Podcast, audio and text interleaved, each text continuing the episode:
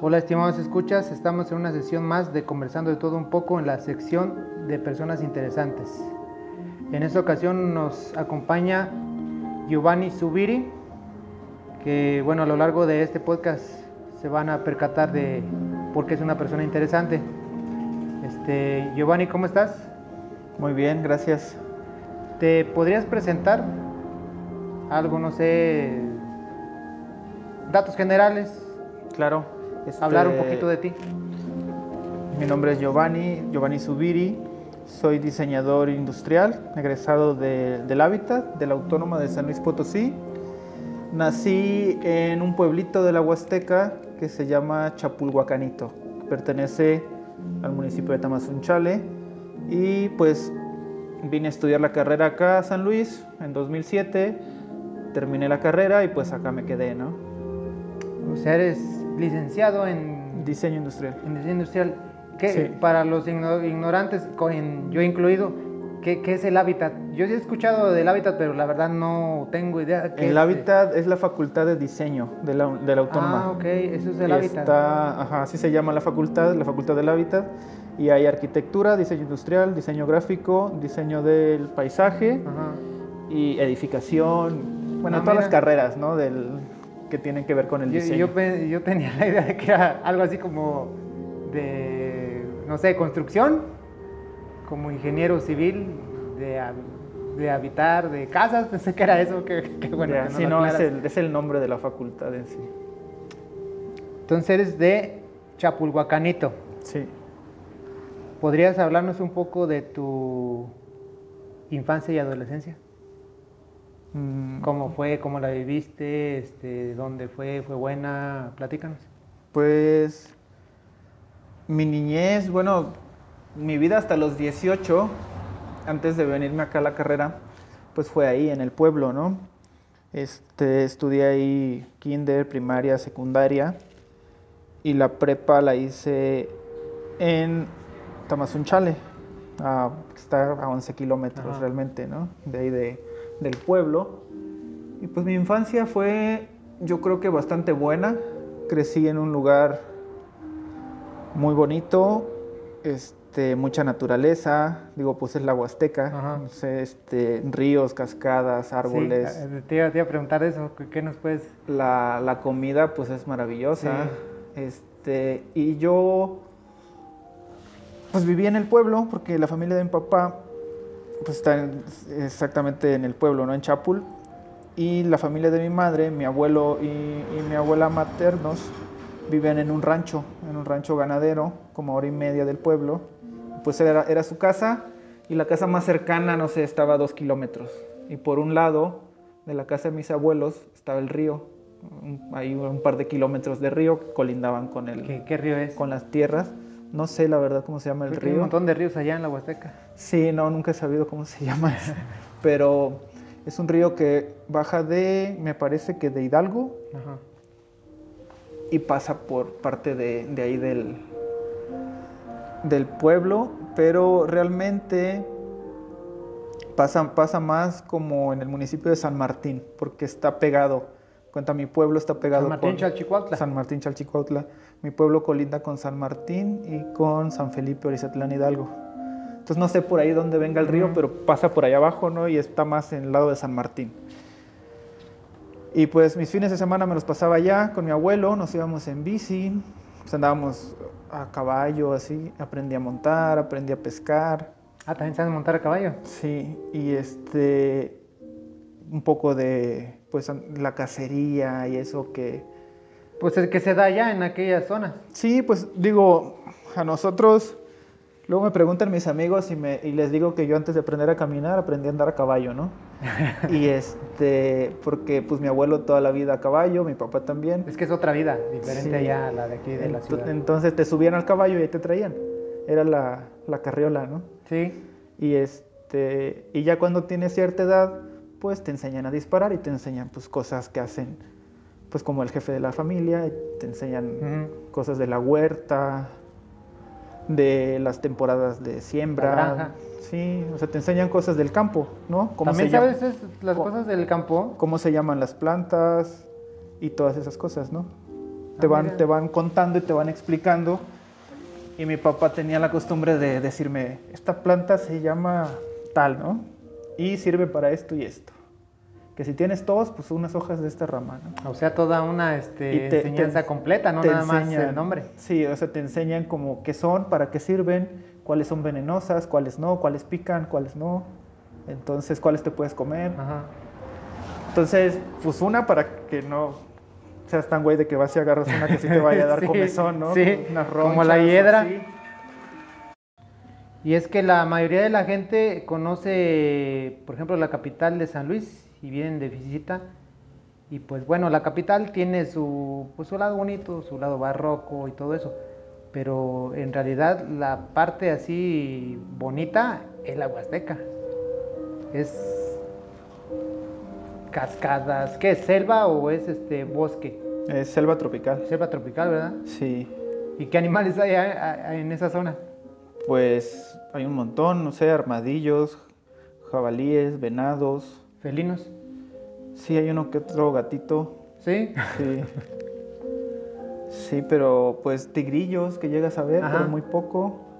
Que el gato montés, que cosas así, ¿no? Pero la verdad, esos se ven muy poco. Yo casi no los he visto. Hay mucho coyote. Hay coyotes en la Huasteca. Sí.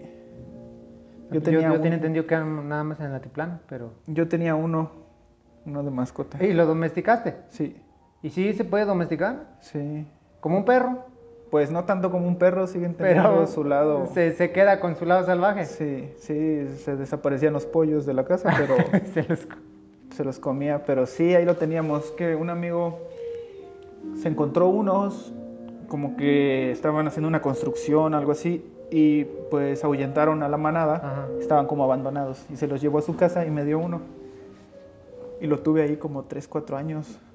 Pero sí lo cargaba y todo, pero sí tenía su lado. Dice, ¿murió de viejito? Se lo llevó un amigo a un rancho. ¿Ah? Y luego- se comía las gallinas de ese rancho. Pues sí, él tenía varios animales y pues ahí lo tenía suelto. Y, un- y iba a la manada, un día se fue, a los 15 días regresó, y de repente se fue y ya nunca volvió. Pasamos a otro tema. Entonces dices que estudiaste en el hábitat de la autónoma, Sí. lo que es diseño.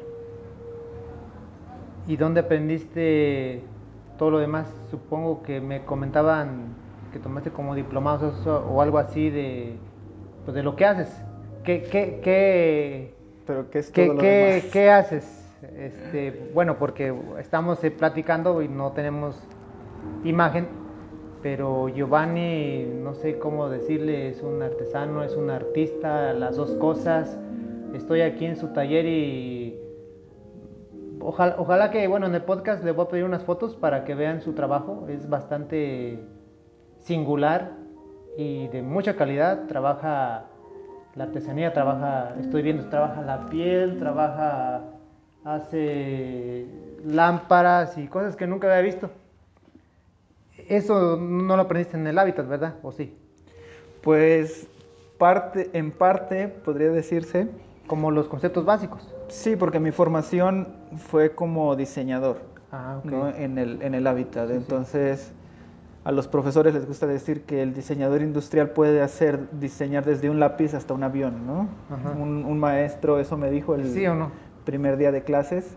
Pero bueno, necesitas especializarte, Sí, ¿no? sí, si sí. quieres diseñar autos o así, tienes que tomar como una línea y pues seguirla y volverte especialista. Pues, en- pues en es eso. como varias carreras, ¿no? Porque ahora que he estado haciendo estas entrevistas, por ejemplo, el médico para ser todavía mejor tiene que especializarse, ser cardiólogo, ser Sí. este, pediatra. Y entrevisté hace poco a un fisioterapeuta y me comentaba que inclusive también ahí que están los fisioterapeutas que se dedican a medicina del deporte, los geriatras, los, este, los que se van con lo de los pediatras.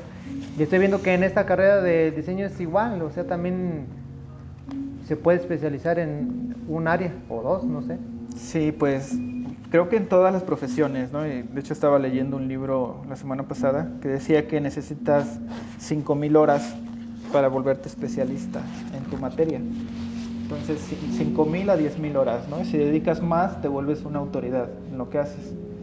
Entonces, yo estudié diseño, digo, todo lo que hago acá pues es como una suma de todo lo que he aprendido a lo largo de la vida, pero mi, mi formación es de diseñador, tomé diplomados y cursos en León y todo, y me especialicé en el trabajo de la piel. Entonces aquí en el taller pues hago todo el trabajo que es marroquinería. Marroquinería pues es el arte de trabajar con el, con el cuero, con la piel y va enfocado a zapato y bolso. Entonces yo puedo desarrollar calzado desde un boceto hasta la ¿Ah, pieza sí? terminada, sí. Y puedo hacer bolso y también tomé clases con talabarteros aquí en San Ajá. Luis, en Tierra Nueva, con unos amigos que tienen su taller allá, hacen el cincelado. ¿Qué es la talabartería para...? La talabartería No. es igual, es como lo mismo que la marroquinería, pero va enfocada al campo. Es el arte Ah, de trabajar con, el, con la piel, pero va enfocada al campo. Como más rústica. Pues sí y no, porque tiene técnicas finas como el cincelado, Ah, pero va enfocado al guarache y a la guarnicionería, que es toda la parte esta de las polainas, Ajá. las alforjas, Sí, las sí, sí. monturas. Entonces yo tomé como esa línea por la parte, por mi abuelo, ¿no? Por lo que les contaba del rancho, que los caballos, bla, bla, bla. Por eso me gusta trabajar con la piel. Y, este, y empecé con la talabartería. Empecé haciendo cosas de talabartería y me fui metiendo más y em, tomé un curso de calzado y ahora pues hago una mezcla. Pero también trabajé un rato con un amigo en una empresa que, que fundamos y hacíamos corte y grabado láser. Ah. Entonces yo personalizo mis piezas con el láser. Es caro ¿El trabajo láser o la la herramienta? herramienta. La herramienta sí.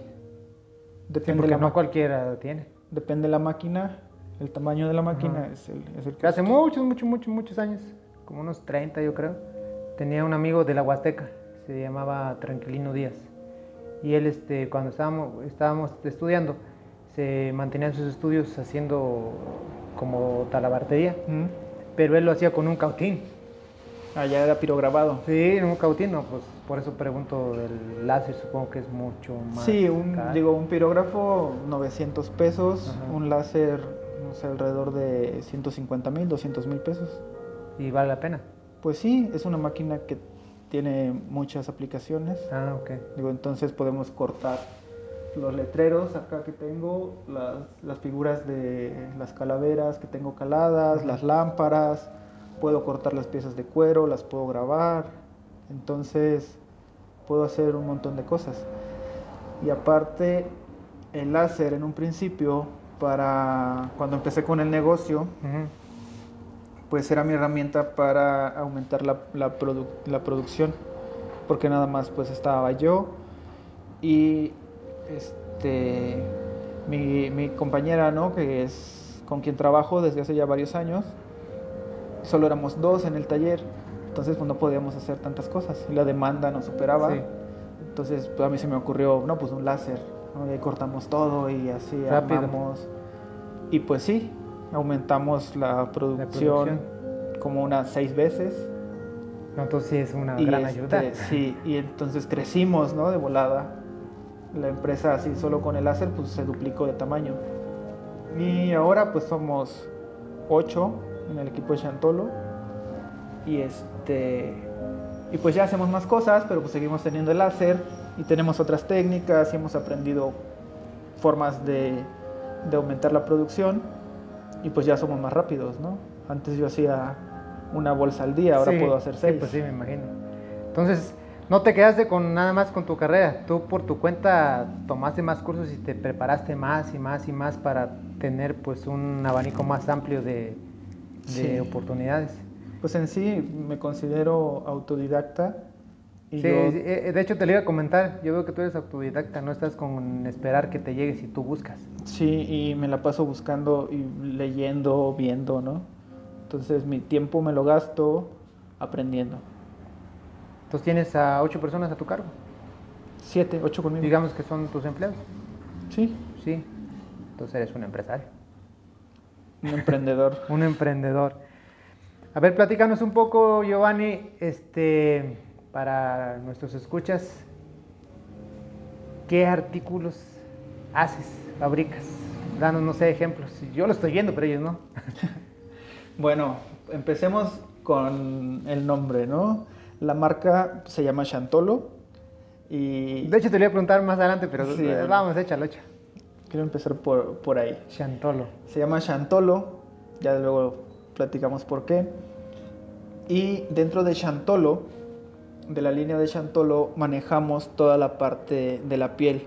Y tenemos una base que son siete productos. Me gusta el número 7, por eso la dejé ahí. Y dentro de esos tenemos cartera, tarjetero, tenemos lapicera, tenemos unas libretas y tenemos unos bolsos, ¿no? Pero Chantolo en sí hace todo lo que se puede hacer con piel. Hacemos cinturones, hacemos fundas para celulares, hacemos fundas para cuchillos de los chefs, hacemos fundas para herramientas, hacemos maletas, he hecho vestuario, he hecho zapato, entonces realmente Chantolo nos especializamos en hacer artículos de piel de todo tipo y la línea que comercializamos pues es esa, es una línea de bolsos, carteras, tarjeteros, que es lo más comercial y unas libretas. Y haces algunos otros este, artículos, pero ya con menos este, unidades, supongo. Sí. Como un tapete ah. que estoy viendo. Hacemos piezas exclusivas. ¿Haces sobre pedido también? Sí. Hay gente que te contacta y, oye, necesito que me hagas, no sé, tal cosa. Sí, de hecho, vienen que les hagamos piezas como especiales. O hay gente que dice, tengo mi empresa y quiero regalar un tarjetero, quiero que me lo hagas para, para mis empleados, de tal y tal forma. Y lo diseñamos, hacemos muestras y ya este pues una vez que nos aprueban el diseño, pues hacemos el tiraje. Ya depende de cada empresa, las piezas que nos piden. O el cliente, hay clientes que dicen, quiero una bolsa así, así, así, y quiero solo que sea una porque es para mí. Entonces te lo piden así y hay personas que te piden algo, algo muy específico. Sí, y vienen y piden algo que pues solo quieren tener ellos y lo fabricamos. Sí, me imagino. ¿no? Y lo fabricamos y ya. Digo, el, el, precio de las cosas pues es de acuerdo a eso, ¿no? a la exclusividad y lo que quieras. Em, ¿Qué materiales usas? Aparte de la piel. Para, para esto... ¿Es piel vacuna, piel, este, no sé, de cerdo? Uso forros de cerdo. uso pieles de borrego para algunas carteras. Uso algunas pieles de cabra, que son delgadas para cartera o así. Y la mayor parte de la piel que uso es de corte vacuno. Y lo que no tengo yo en mi línea y que no uso son pieles exóticas. Ah, eso no. Eso no. No tengo nada en piel exótica. Tengo pieles estampadas que aparentan ser de serpiente, de cocodrilo, pero no manejo pieles exóticas. Para algunos forros busco que los materiales sean telas de algodón y este y pues nada más, pero casi todas mis piezas en 100% son de cuero. Cuero. Entonces, me, me, comentabas hace rato que te fuiste a León. Sí, bueno, a, León voy una o dos veces. Allá, allá aprendiste este, algunas técnicas, supongo. En León sí, con unos amigos aprendí a hacer patrones para bolsas y cosas bueno, Bueno, para quien no sabe, es que nos escuchan gente de Estados Unidos, de Irlanda, de Nicaragua, etcétera, etcétera. León, Guanajuato es un... Bueno, Guanajuato es el estado. León es la capital. Pero es un lugar donde se trabaja la piel, pero exageradamente. Desde que llegas a la central, porque he ido varias veces,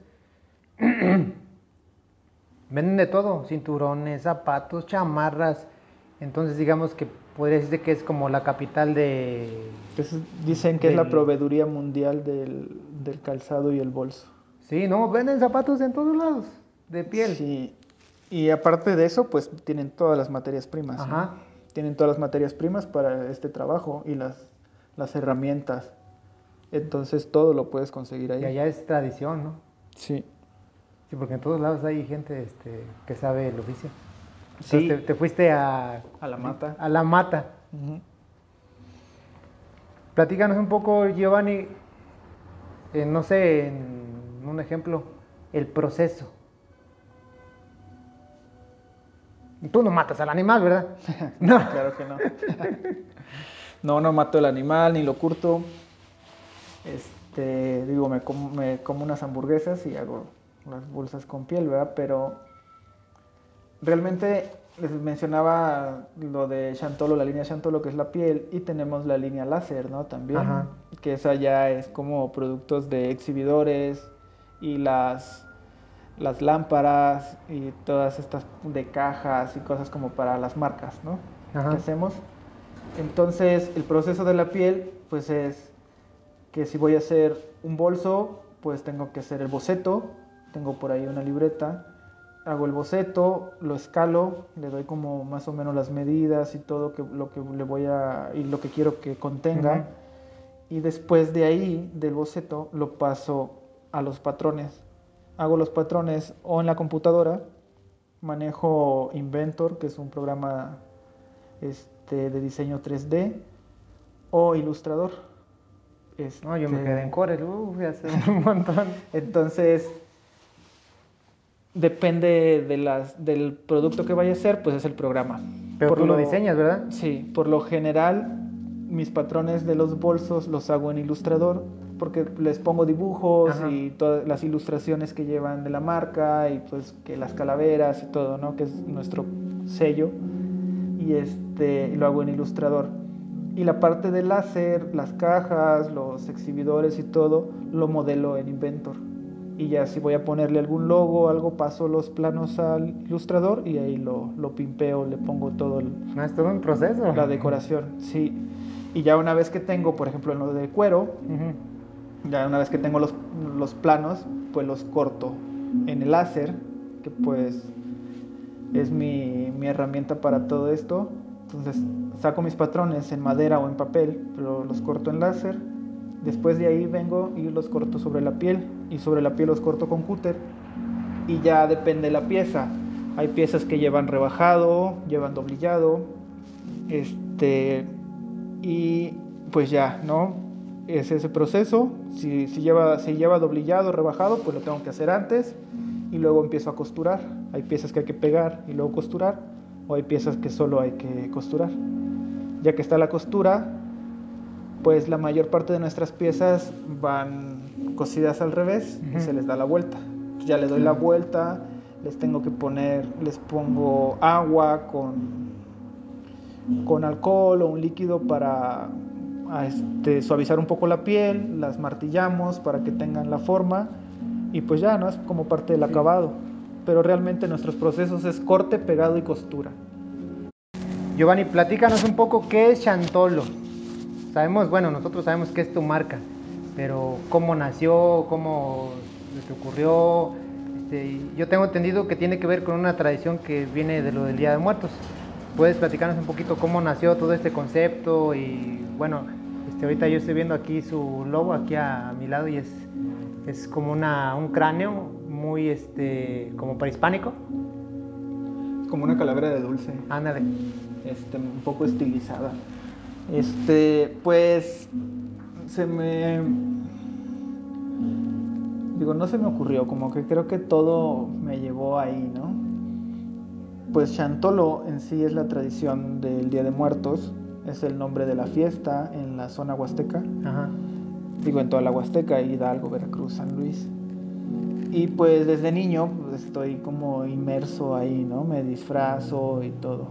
No salgo a bailar, que no me gusta, pero sí me ¿Se disfrazan? Sí.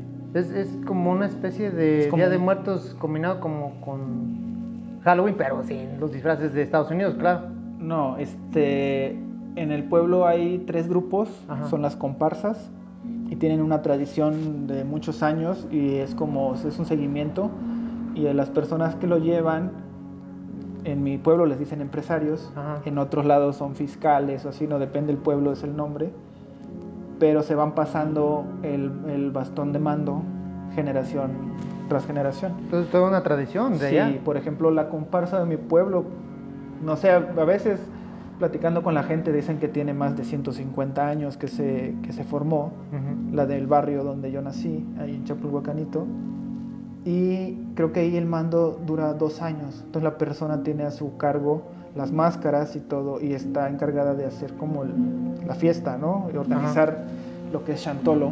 Y hay tres grupos ahí en el pueblo. Está el barrio de la Cruz, que tiene su comparsa, Ajá. la comparsa del barrio de la Cruz, la comparsa de Pistello y la comparsa de San José. Y pues se disfrazan de varios personajes.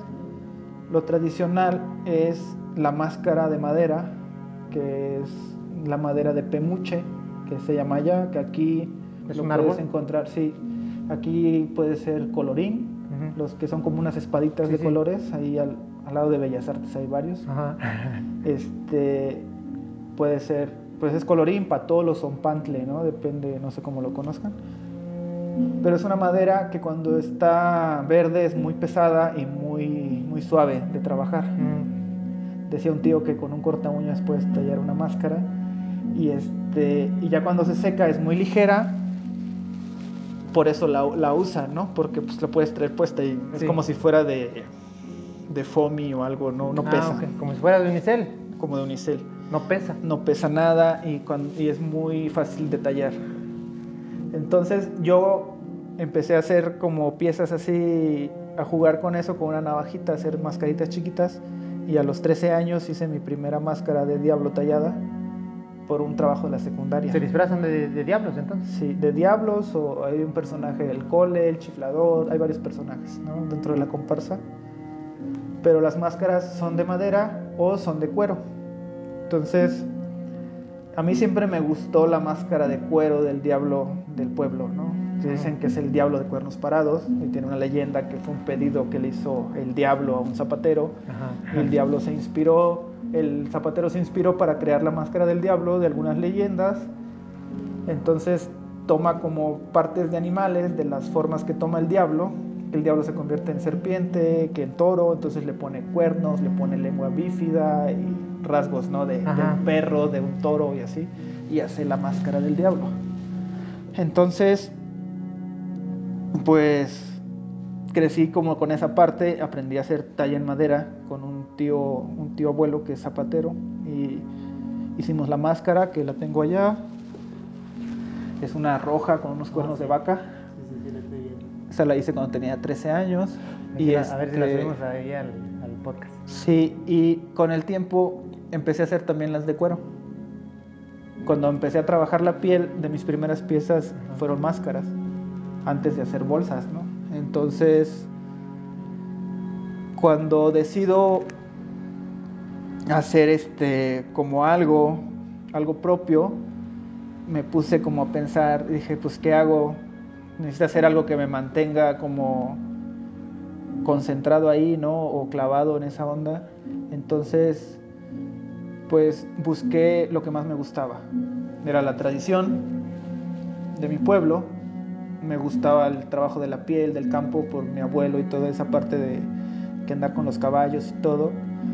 Y mi profesión, ¿no? Que era el diseño y esta parte de todo lo, pues la creatividad y todo que desde niño siempre he desarrollado.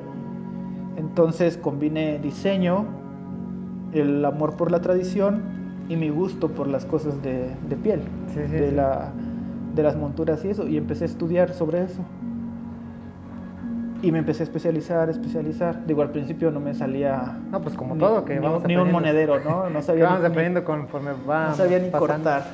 Entonces, empiezo con eso, empiezo a hacer patrones. Como en la escuela, pues tenía la base de ergonomía y todas estas, la teoría del diseño y toda la parte de, de la estética y todo, pues empecé a hacer mis, mis piezas, ¿no? Mis máscaras. Y así empiezo a hacer las cosas y por eso le pongo Chantolo a la marca Por la tradición de por la tradición y porque mi idea siempre fue como voy a difundir la tradición de mi pueblo con mi trabajo, ¿no? Entonces por eso las piezas de cuero de Chantolo tienen calaveras, Ajá. ¿no? Y la gente se enoja y dice, ¿por qué calaveras? Que no sé qué, estás promoviendo la muerte. Pues es Y algo este, y- subjetivo. Y yo me río, ¿no? Y les digo, sí. ¿Pero quién te dice eso? Pues gente que se me acerca, ¿no? O sea, me han dicho de todo. Una vez hasta me dieron un libro de religión porque vendía calaveras. Y este. Pero. Pero pues es una marca. Sí, es una marca. Es como, no sé, Pepsi, Coca. Sí. Es una marca. Pero el tema, el tema de la calavera a mucha gente le espanta, ¿no? Todavía en este siglo. Le espanta y que porque que porque nada más quieren ver las calaveras cuando se vayan a morir, ¿no? Me dijo una vez una señora. Más bien yo creo que es miedo. Ajá. Es miedo que ellos tienen a- al destino final. En otros de los podcasts lo toco. y, Pues Pues, sí. esa es una realidad. O sea, es, es un viaje en la vida y, y como todo viaje tiene un final y el final es ese. Sí, y realmente, realmente si no tienes como, como esa parte, digo, yo la verdad amo las calaveras y todo, pero la tradición de Día de Muertos, yo creo que es como la parte que mantiene más unida a mi familia. O sea, mi familia espera más el Chantolo que Navidad, Sí, pues es que es otra. porque realmente nuestra tradición es Chantolo, ¿no? Sí.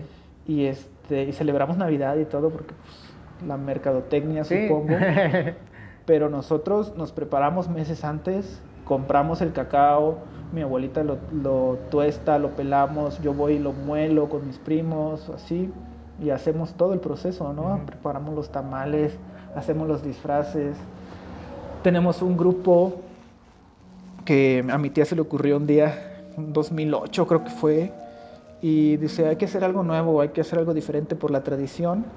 Y dije, no, pues ¿qué hacemos? Y dice, no, pues voy a traer unos monos que están en, en Guanajuato, que ella vive en Tarimoro, Tarimoro, Guanajuato, y dice, me los voy a traer, unas mojigangas. Y pues llegó con tres monos y salimos a bailar el dos- en 2009, en la mañana, con música de viento, a despertar a todo el mundo en la mañana. Porque- y dijo, se va a llamar Alborada porque es tiempo de despertar la tradición y no sé qué, el día primero de noviembre, ¿no? Y después en la Como si fuera año nuevo.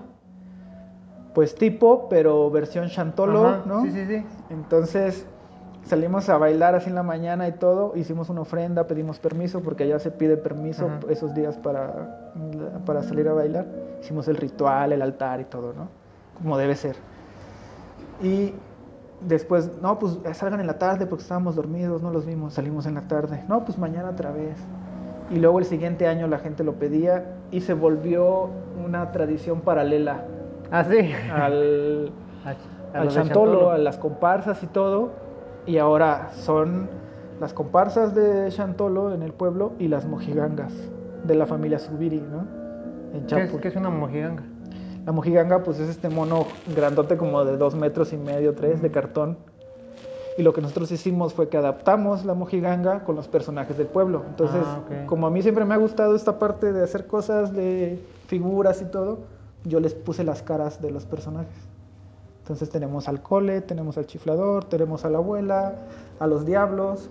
Hicimos una comparsa de cartón.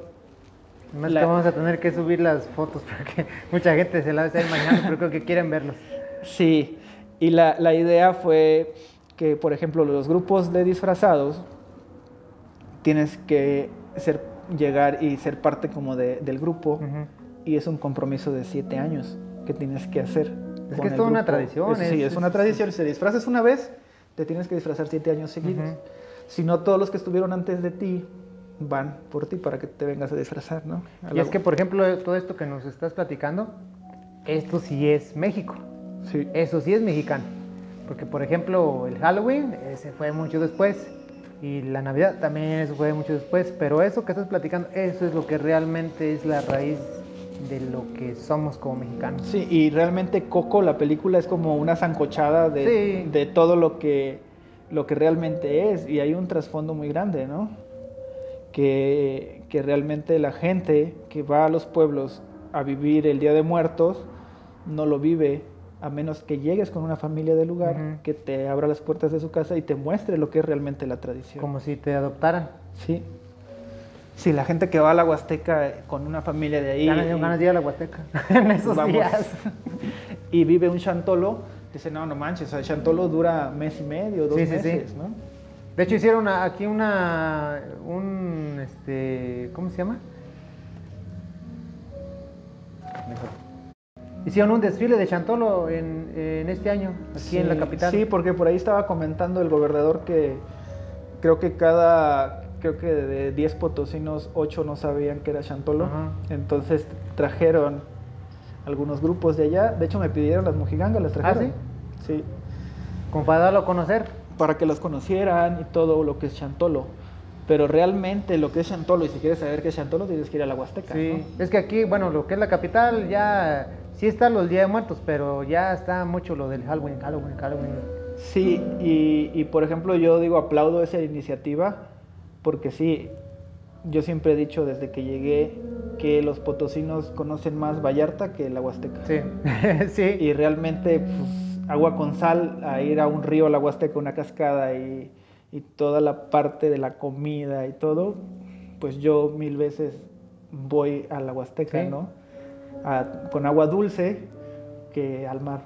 No, y es que es una zona pues muy, muy, muy bonita, pero te digo que mucha gente este, no conoce más que la capital, pero sí, la Huasteca es otra cosa, es un verde, verde por todos lados, cascadas, Sí. ríos, el, el sótano de las golondrinas, este, ¿qué más? Este, el Micos, el Puente de Dios, no, hay mucho, mucho que ver, muchísimo. Sí, ahorita me acordé de un amigo que es pintor.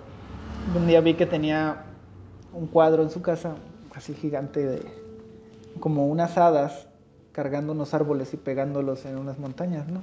Y le digo, oye, ¿y eso qué? Y dice, ah, dice, es de tu tierra. Dice, ahorita te voy a contar, ¿no? Y me cuenta que él, que él, la primera vez que llevó a su hija a la Huasteca, que pues su hija creció aquí, ¿no? Y como a los siete años, seis años cuando tenía la niña, pues habían salido acá al altiplano y todo, y pues, los cerros no tienen árboles, ¿no? No, tan solo. Y cuando se fueron a la Huasteca, que la niña iba así asombrada y no sé qué, y que le dijo, oye papá, ¿cómo le hicieron para pegar los arbolitos allá arriba? Porque los árboles estaban así como colgados, ¿no? De los Ajá. acantilados. Y le dice, ah, es que unas, unas brujitas las pusieron ahí, unas hadas. Y por eso pintó ese cuadro. Ah, sí. Porque ese que es lo que le contestó a su hija, ¿no? Que le dijo, ¿cómo le hicieron para pegarlos ahí? Porque en San Luis no hay, papá. No, no hay. Y ya, ¿no? Él le explicó que en la Huasteca había hadas y brujas y que la- ellas pegaban los árboles en los cerros y que los, los decoraban con árboles, ¿no? Por eso su cuadro. Muy, Pero muy, digo- muy buena respuesta. Sí, muy buena respuesta, muy creativa. Pues al cabo, digo, pues eres es un pintor y pues, la imaginación, Sí. ¿no? Este, pero San Luis, la neta, a mí me, me encanta. Digo, todas las zonas, he andado de pata de perro en todos lados y me gusta. O sea, me gusta la zona centro, me gusta este altiplano, la zona media. O sea, tiene agua termal, tiene Ujú. helada de la Huasteca, tiene desierto.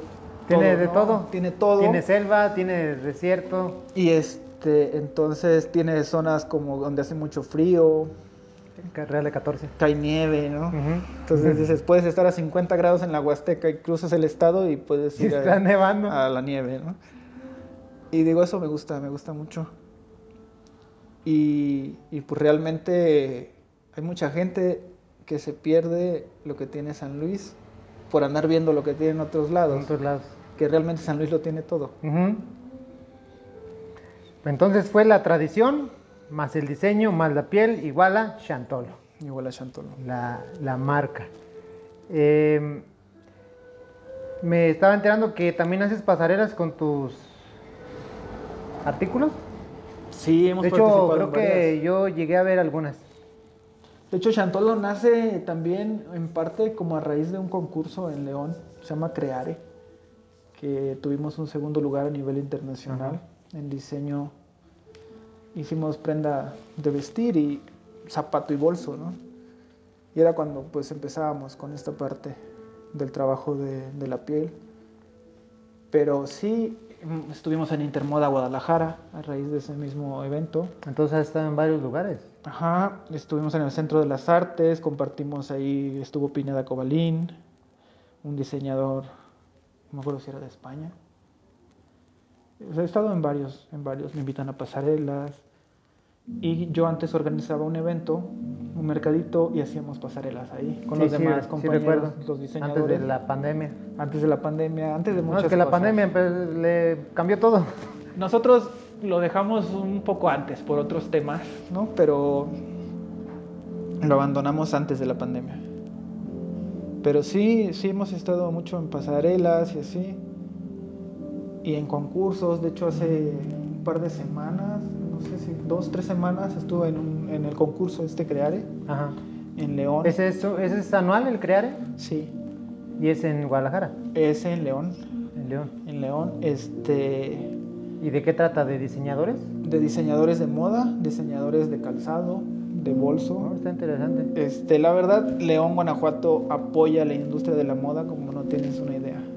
Pues, O sea, es marca Guanajuato Ajá. y son- pues yo creo que por eso tiene mucho comercio, ¿no? tiene mucho porque realmente valora y apoya mucho a Sí, sus, porque a sus apoya y, diseñadores y- a- y a la impulsa, gente. Ajá. impulsa a la gente este, que viene de abajo, la gente con talento, al que va empezando y de ahí pues nace todo eso. Sí, tienen muchas plataformas para pues para ayudarte a despegar, ¿no? En el mundo de la moda. Chamarras no haces. Chamarras a veces. Casi no hago prenda de vestir porque no me he dedicado tanto a esa parte. Pero es el. ¿no? Pero pues es como más, para mí en este punto se me hace como complicado, ¿no? Porque son piezas más grandes Sí. y necesito otra especialización. Sí, ¿no? sí. O sea, ya tengo como la parte del bolso y la del calzado, necesito otro más. Otra es como otra carrera. Ajá. Entonces, eres universitario, diseñador industrial, talabartero y empresario. Eres un empresario. Y eres un emprendedor. De hecho, Sí. muchas cosas no sabía hasta ahorita que ya tuvimos la entrevista. Y pues fuiste haciendo tu marca, fuiste haciendo tu empresa, ahora tienes gente a tu cargo. Y pues bueno, él es Giovanni Subiri, un emprendedor, un empresario potosino que tiene un excelente trabajo en lo que es este, la piel. Eh, por ahí vamos a pedirle unas fotos para que las vean en YouTube. Y, y nos podrías pasar tu contacto, dónde te podemos encontrar, Giovanni, este, redes sociales o algún teléfono, o este, Instagram, no sé. Este, pues en el Instagram estamos como chantolo.taller Punto taller. y tenemos esta parte de láser que es láser.slp Punto sal. y este digo en Facebook estamos como Chantolo, tenemos nuestra página. Con X. Sí. Chantolo, con X. Chantolo. Hay que, hay que Es el, logo son las letras negras y la T roja, ¿no? Es el, el logo de Chantolo. Es una marca registrada. Es una marca Sí, por lo que registrada. estoy viendo. Sí, tiene registro de marca y derecho de autor. Ah, muy bien. Pues bueno, eh, él fue Giovanni Subiri. ¿Algún mensaje final, Giovanni?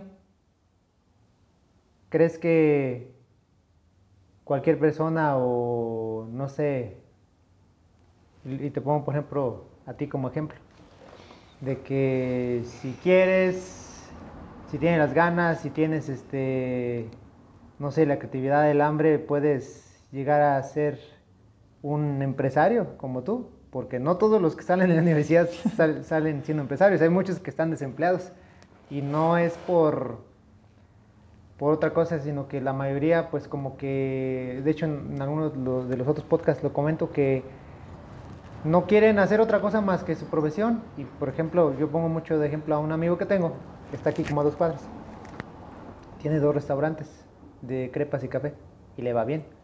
Y él es psicólogo y no se dedica a la psicología entonces él vio la manera y también tiene gente a cargo, tiene sus empleados y es otro, otro empresario como tú, otro empresario potosino.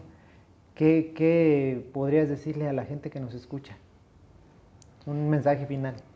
Pues yo luego no quiero como ofender ni molestar a nadie, pero yo creo que todas las personas tenemos las mismas oportunidades, ¿no? Todos tenemos los mismos días de 24 horas y digo, si tienes las ganas de hacer algo, lo puedes hacer. Digo, yo me topo, todos mis compañeros pues, son como yo. Ujú. ¿Qué tenemos diferente? Nada. Nada. realmente nada tenemos diferente. De carne y hueso igual que todos. Somos de carne y hueso, cerebro, corazón, no sé, todo, ¿no? 24 horas todos los días. Digo, mis días no son más largos, ni los de ellos más cortos. Más cortos. Entonces, todos tenemos el mismo tiempo y la, y la misma como la misma, la misma capacidad. La decisión es de cada quien y cómo utilizas tu tiempo. ¿no? Lo que te comentaba hace rato que, que decía que son 5 mil horas para especializarte, 10 mil horas. Entonces, realmente si quieres hacer algo, sabes, es decisión tuya cuánto tiempo le vas a dedicar a cumplir tus sueños. Si quieres cumplir tus sueños, es una opción. Le dedicas todo el tiempo a cumplir tus sueños. Y si quieres cumplir los sueños de los demás, pues le dedicas todo el tiempo, ¿no? Y le cumples los sueños a los demás. También. Lo único que no se vale es quejarse y decir, es que yo no puedo por esto. O sea, creo que el problema y la enfermedad... O decir, ah, es que él tuvo suerte. Ajá. Ajá, ¿cuál suerte? El, el problema es la excusitis, ¿no? que es la enfermedad del siglo XXI. Entonces yo creo que curarnos la excusitis y ponernos a trabajar.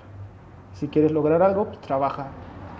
Yo le digo... Prepárate y aprende. Sí, le digo a mis amigos, luego se enojan, no tengo tantos ya, porque me dicen, oye, güey, es que como eres, pues trabajo. Y luego, pues si me canso, descanso tantito y vuelvo a trabajar. Le digo, o sea, güey, si quieres algo, pártete la madre hasta que lo logres. Y si no estás dispuesto a partírtela hasta lograrlo, es que realmente no lo quieres. Entonces quítate y deja el camino libre a los demás. A los que sí quieren. A los que sí quieren. Y ya, digo, es fácil. Muy bien, excelente mensaje. Pues bueno, este, muchas gracias Giovanni Subiri. Este fue nuestra persona interesante de este podcast. Por ahí vamos a dejar sus redes sociales en el podcast, en, el, en la descripción. Y pues bueno, como siempre les digo, gracias y cuídense.